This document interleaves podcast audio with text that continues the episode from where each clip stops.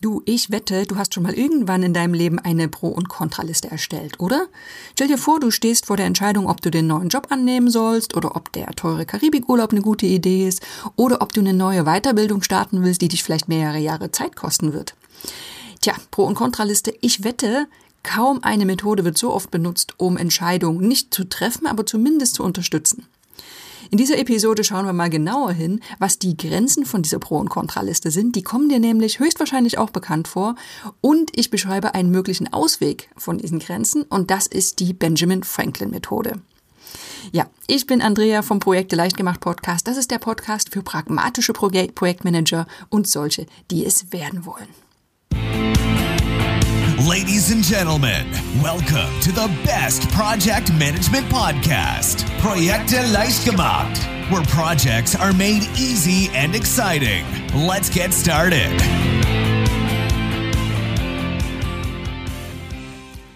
Ja, die Pro- und Kontraliste, das ist das Thema von dieser Episode. Ich habe es schon angekündigt. Und wir steigen auch direkt ein und schauen mal auf die Vor- und Nachteile.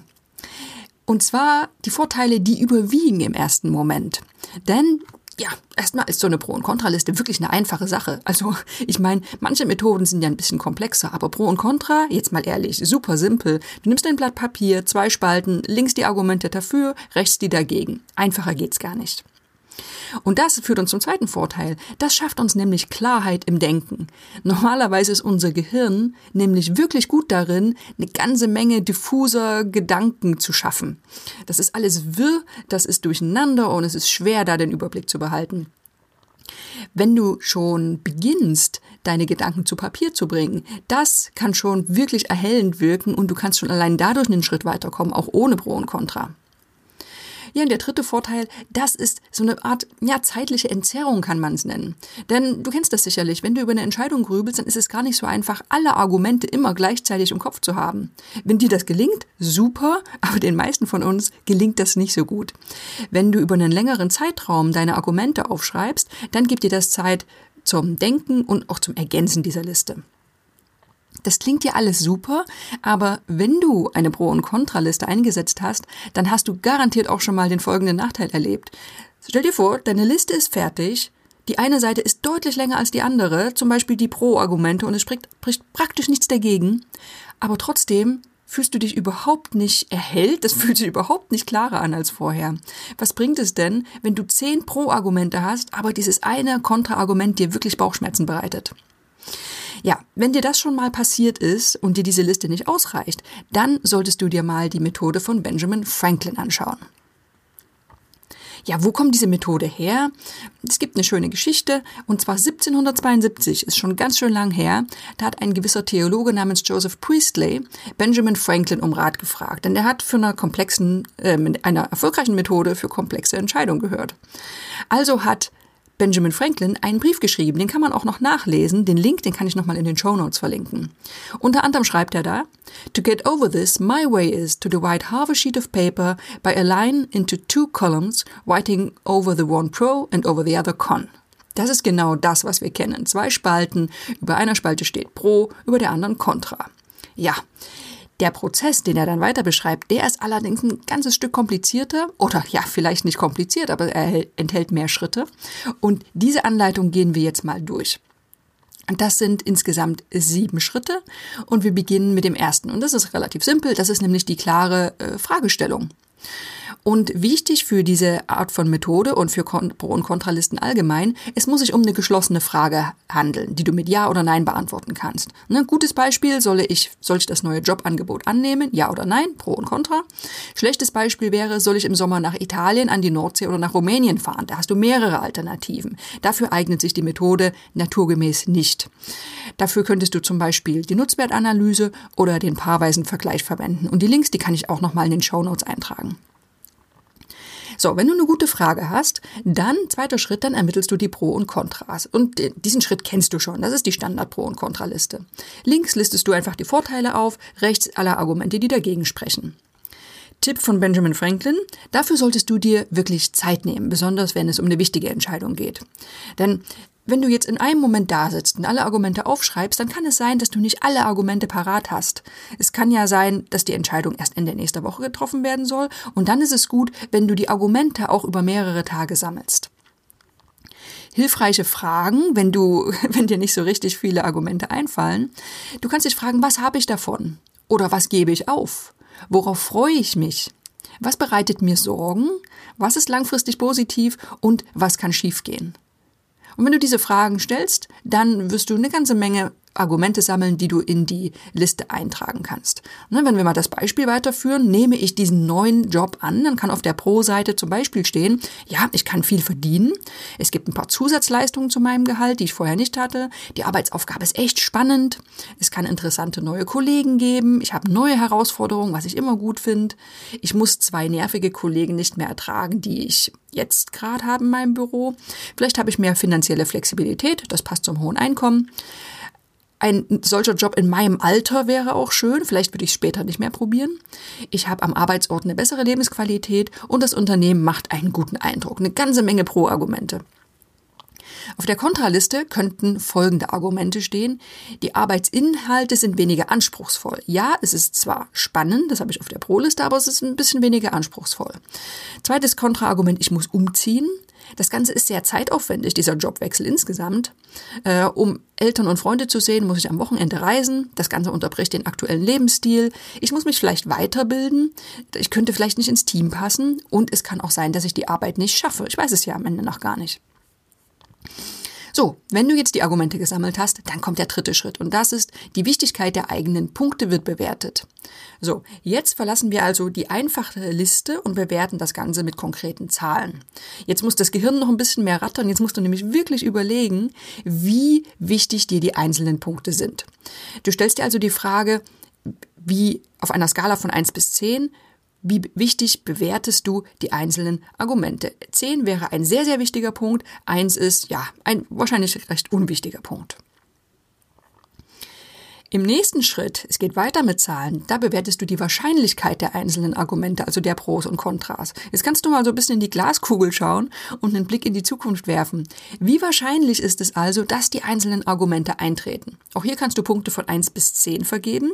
1 steht für extrem unwahrscheinlich und 10 steht für sicher. Fünfter Schritt, nochmal Zahlen, ermittle den Wichtungsfaktor. Jetzt muss man sagen, auch hier schauen wir ein bisschen in die Glaskugel, denn Benjamin Franklin hat nicht genau erwähnt, wie die einzelnen Argumente gewichtet werden. Eine Einschätzung der Bedeutung aus Wichtigkeit und Wahrscheinlichkeit ist allerdings ein ziemlich sinnvoller Ansatz. Also versuchen wir mal diesen Schritt weiterzugehen. Ähm, besser wird sich jetzt das folgende Beispiel wahrscheinlich für dich darstellen, wenn du nochmal im Blogartikel bei uns nachschaust. Ich verlinke das in den Show Notes. Ansonsten versuche ich jetzt zu erklären, wie diese, diese Wichtungen oder diese Bewertungen entstehen. Also, in der Praxis, wenn du jetzt diese Pro- und Kontraliste durchführen würdest, dann würdest du jetzt deinen Taschenrechner hernehmen oder im Kopf rechnen. Ne? Manche sollen das ja noch können. Oder auch eine Excel-Tabelle zur Hand. Und dann bildest du die Produkte aus den vorigen Zahlenwerten, also aus der Wichtigkeit und der Wahrscheinlichkeit. So, und ich greife jetzt nur ein paar Beispiele raus. Der, das hohe Einkommen wurde mit einer Wichtigkeit von 8 und einer Wahrscheinlichkeit von 10 bewertet, weil es ist wirklich sicher, das weiß ich schon. Dann habe ich eine Bewertung von 80. Oder weit, weiter unten, das Unternehmen macht einen guten Eindruck. Das, die Wichtigkeit ist nicht ganz so wichtig, das gebe ich eine 5. Und mit der Wahrscheinlichkeit habe ich eine 8 vergeben. Das heißt, es kommt ein Produkt von 40 raus. Auf der Kontraliste, auf der Kontraseite sieht es so aus, dass ich mir Sorgen gemacht habe, ich schaffe die Arbeit nicht. Die Wichtigkeit wäre 10, also ist mir wirklich wichtig, dass das schon klappt. Aber die Wahrscheinlichkeit, die bewerte ich nur mit 2. Das heißt, insgesamt ist die Bewertung bei 20. So, jetzt kannst du dir vorstellen, du hast auf der linken Seite nach wie vor deine Pro-Argumente mit Wichtigkeit, Wahrscheinlichkeit und dem Produkt Bewertung und dasselbe auf der Kontraseite. Und die Bewertung die kannst du schon mal nach unten aufsummieren. Das heißt, du siehst dann, dass auf einer Seite die Bewertungssumme höher ist als auf der anderen. Aber das ist noch nicht das Ende. Du streichst nämlich jetzt im sechsten Schritt überflüssige Argumente. Es wird das Ganze vereinfacht. Du streichst alle Argumente mit der gleichen Bewertung raus. Die sind vielleicht für sich betrachtet wichtig, aber weil sie ja gleich bewertet wurden, spielen sie nicht in den Entscheidungsprozess mit rein. Beispiel. Ich habe vorhin erwähnt, die Argumente hohes Zeitaufkommen und zeitaufwendig, die hatten wir in der Liste drin. Die wurden insgesamt identisch bewertet und deswegen werden sie einfach rausgestrichen. Das gleiche gilt für Argumente wie spannende Arbeitsaufgabe und Wochenendreise zu Eltern und Freunden und Unternehmen macht einen guten Eindruck und die Arbeitsinhalte weniger anspruchsvoll. Die haben alle die gleiche Zahl bekommen bei der Bewertung und deshalb werden sie einfach rausgestrichen. Und Benjamin Franklin, der geht sogar noch einen Schritt weiter. Wenn die Bewertung eines Pro-Arguments zwei Kontraargumenten entspricht, dann streicht er alle drei Argumente. Und wenn er zwei Kontraargumente ebenso wichtig wie drei Pro-Argumente einschätzt, dann streicht er alle fünf. Klingt jetzt kompliziert, kannst du nochmal nachlesen. Und ja, es müssen auch alle nicht so weit gehen. Es hilft aber auf jeden Fall, wenn man so streng ist, wenn man sehr, sehr lange Listen hat, dass ja rigoros rausgestrichen wird. Kommen wir zum siebten Schritt. Wir sind schon fast fertig. Jetzt wird analysiert und entschieden. Wenn also ausgleichende Argumente entfernt wurden, dann kannst du abschließend drüber schauen und analysieren. Erstens ist die eine Seite deutlich länger als die andere. Wenn das der Fall ist, dann kann das schon ein deutliches Indiz für die Entscheidung sein. Wie sieht denn die Wichtigkeit der Pros verglichen mit der Wichtigkeit der Kontras aus? Und wie ist die Wahrscheinlichkeit der Pros verglichen mit der Wichtigkeit der Kontras oder der Wahrscheinlichkeit der Kontras?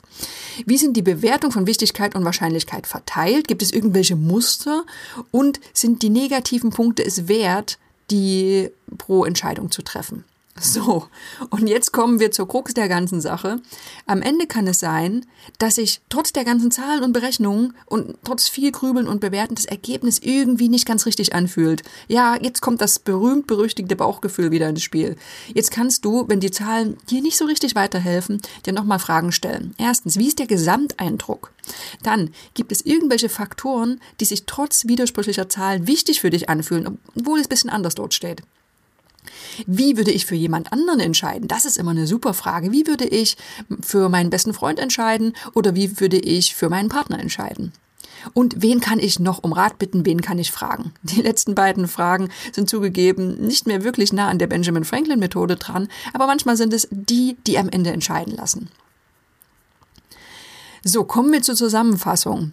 Ja, das klang jetzt wahrscheinlich besonders in gehörter Form gar nicht so einfach. Ich empfehle also wirklich nochmal auf den Blogartikel zu schauen. Da kannst du das Beispiel mit der Frage, sollte ich den neuen Job annehmen, nochmal nachvollziehen und wir haben auch Tabellen dargestellt. So wird es ein bisschen einfacher nachzuvollziehen, weil die vielen Wahrscheinlichkeiten und Wichtigkeiten und Bewertungen ist da nicht so ganz einfach, wenn man es nur hört. Ja, trotzdem, obwohl es vielleicht ein bisschen kompliziert klingt, klingt, ist es meiner Meinung nach eine super Methode für alle, die mit einer normalen Pro- und Kontraliste an ihre Grenzen stoßen. Einfach weil du nochmal ein bisschen fundierter, ein bisschen analytischer an die Sache rangehst. Wenn bei dir eine große Entscheidung ansteht, dann würde ich es auf jeden Fall empfehlen, auszuprobieren und du solltest trotzdem nicht vergessen, dass am Ende trotz aller Analysen das Bauchgefühl entscheiden kann. Es ist oft nicht mit Zahlen wirklich zu bewerten, zumal ja viele Bewertungen, die du angibst, ja auch nur aus dem Bauchgefühl raus entstehen. Trotzdem, es ist eine super Hilfestellung, einfach weil du dir mehr Zeit nimmst, weil du dich genauer mit den einzelnen Argumenten auseinandersetzt und allein das kann dazu führen, dass du dich wohler mit deiner Entscheidung fühlst, die du am Ende triffst. So, das war's für heute. Ich hoffe, die Episode hat dir gefallen. Ich hoffe, die hat dir was gebracht. Und du kannst uns gerne mal Feedback geben, ob du die Methode mal ausprobiert hast und wie sie für dich funktioniert hat. Ich freue mich auf die nächste Woche. Ich habe ein spannendes Thema rausgesucht und ich hoffe, wir hören uns dann wieder.